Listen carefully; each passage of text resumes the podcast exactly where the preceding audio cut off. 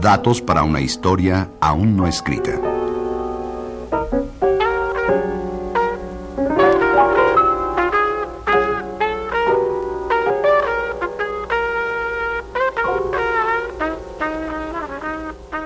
Una aproximación a la historia del jazz en México.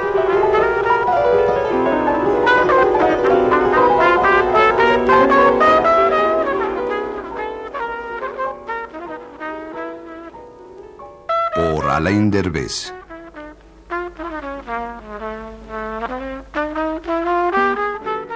En la emisión pasada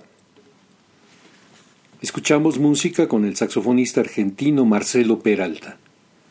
Comencemos esta donde continuaremos platicando sobre el jazz en y desde Argentina, con el particular e intenso sonido de este maestro multiinstrumentista bonaerense, fallecido en marzo del año pasado en Madrid por causa del COVID. Datos para una historia aún escrita, Marcelo Peralta suena con el SAS Trío y la composición En Crudo.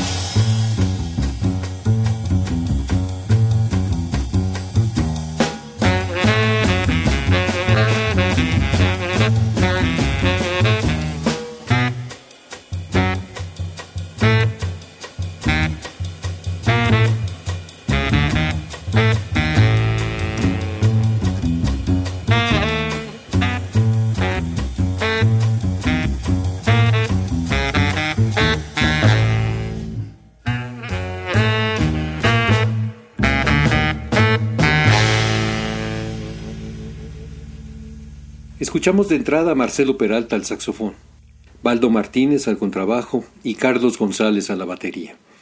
El SAS trío y la composición en crudo. Algo les leí en la emisión pasada de un texto escrito por el historiador argentino Sergio Puyol, que compilado fue por Julián Ruiz Gabono para el libro Jazz en Español, Derivas Hispanoamericanas, publicado en 2013 por la Universidad Veracruzana en México. El ensayo del escritor, nacido en La Plata en 1959, tiene como título El jazz en la Argentina, del paladar mundano al gusto local. El primer nombre de jazzista que aparece ahí, apenas a las tres líneas, es el de Leandro Gato Barbieri. Leamos lo que escribe Puyol. No deja de ser o de resultar irónico que el más argentino de los discos recientes de Gato argentino porque su sonido remite a un momento particular de la vida cultural de la ciudad de Buenos Aires, cuando efectivamente Gato Barbieri vivía y circulaba entre nosotros de modo cotidiano. No esté desarrollado sobre formas y ritmos latinos, sino con base en creaciones de Thelonious Monk, John Coltrane y Miles Davis. Es cierto que anda por ahí una versión de Prepárense de Astor Piazzolla, pero esto no marca ninguna diferencia en un disco estilísticamente homogéneo. Dejemos un momento a Sergio Puyol y escuchemos a Gato, al sax tenor, precisamente con Prepárense de Astor Piazzolla. Sus paisanos Carlos Francetti al piano y Nelson Astarita en la batería y el estadounidense David Fink al contrabajo. El disco New York Meeting, editado en el 2010.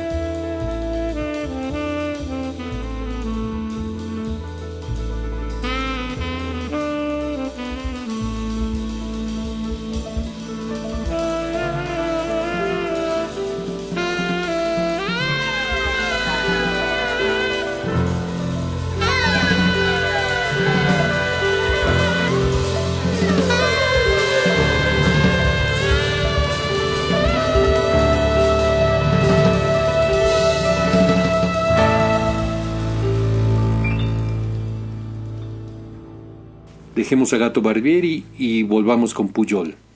En la página 58 del libro Jazz en Español, Derivas Latinoamericanas, publicado en Jalapa, Veracruz, podemos leer escrito por el también docente de la Universidad Nacional de La Plata lo siguiente, como efecto tardío o secundario de la globalización, el tópico de la identidad regional y o nacional ha venido a ocupar distintos territorios del mundo de la cultura.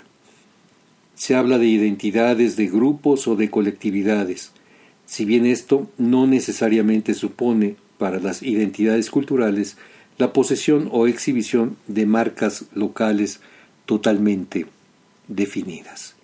Ciertamente, continúa Puyol, no podemos desconocer que la Argentina es un país que ha vivido obsesionado por la cuestión del quiénes somos, hoy seguramente formulada con más delicadeza. La cuestión forma parte del núcleo duro de los problemas del país, que por cierto no han sido ni son pocos.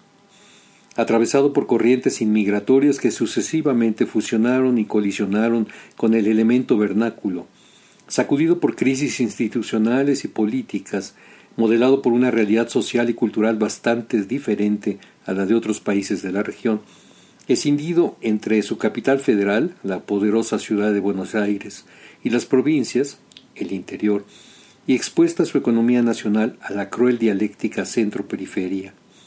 ¿Cómo negar que el país presenta una particular susceptibilidad frente al tema de la identidad?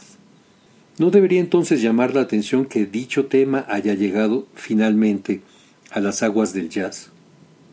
Piénsese que la Argentina, es uno de los pocos países del mundo, si no el único, en el que existe un movimiento cultural denominado rock nacional.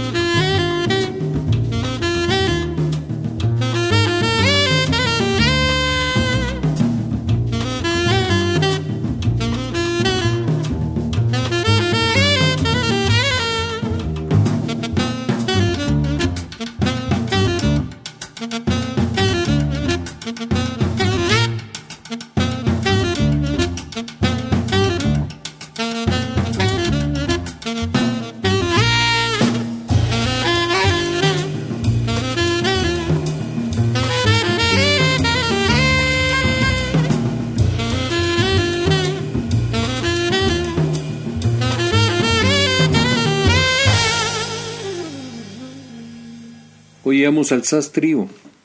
Madera Latina es el nombre de la composición. Continúa Sergio Pujol.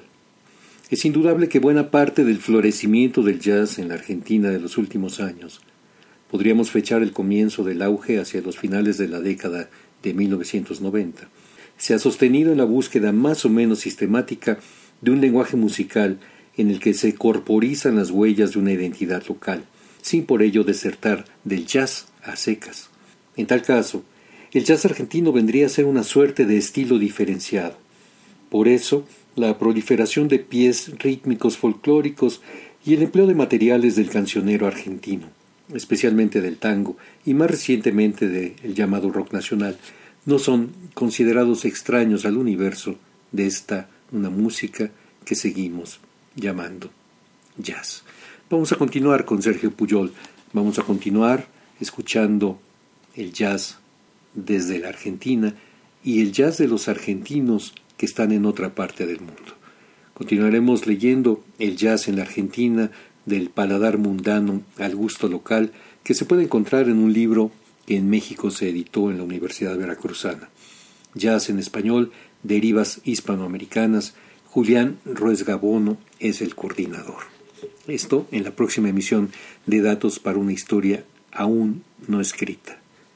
Escucharemos ahora al Sastrío con Marcelo Peralta al saxofón, Baldo Martínez al contrabajo y Carlos González a la batería.